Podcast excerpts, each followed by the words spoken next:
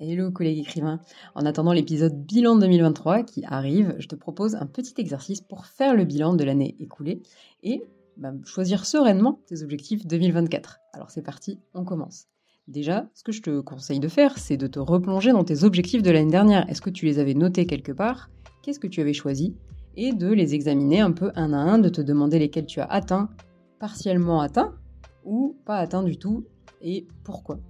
Euh, peut-être que ça t'aidera à choisir de bons objectifs pour l'année prochaine. Par exemple, des objectifs peut-être un petit peu plus simples. Si tu en avais 4 euh, cette année, peut-être qu'il vaut mieux en choisir 2 et être sûr de les atteindre, par exemple.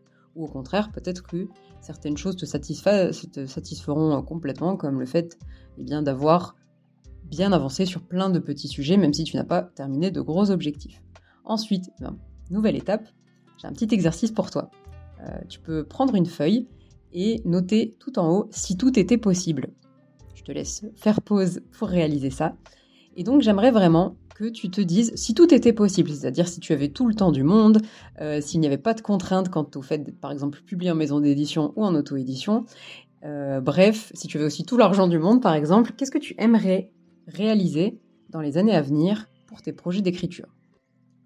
Quels objectifs t'aimerais atteindre? Quels rêves t'aimerais réaliser? Et j'aimerais que tu notes tout ce qui te vient sur la feuille, même les objectifs complètement loufoques. Franchement, fais-toi plaisir, c'est pour moi, lâche-toi. Mais vraiment, j'aimerais que voilà, tu vois grand et que tu notes tout sur cette feuille. Je te laisse faire ça et on recommence ensuite.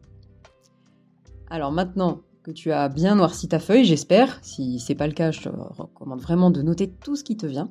Et eh bien, on va passer à la suite. La suite, ça va tout simplement être euh, de te noter cette fois-ci euh, plus raisonnablement, on va dire, ce que euh, tu te sens de pouvoir réaliser cette année comme objectif. Et on va dire d'en noter 5-6, sans ordre d'importance, et cette fois-ci en notant quand même des objectifs qui sont faisables en un an. C'est bon? Et maintenant, ben, à toi de voir. Essaye de noter à peu près à côté de chaque objectif combien de temps ça te prendrait. Peut-être que certains prennent deux semaines, peut-être que certains prennent trois mois. Et euh, je te conseille également de choisir par exemple une couleur ou un stylo pour encadrer les objectifs qui ne dépendent pas entièrement de toi.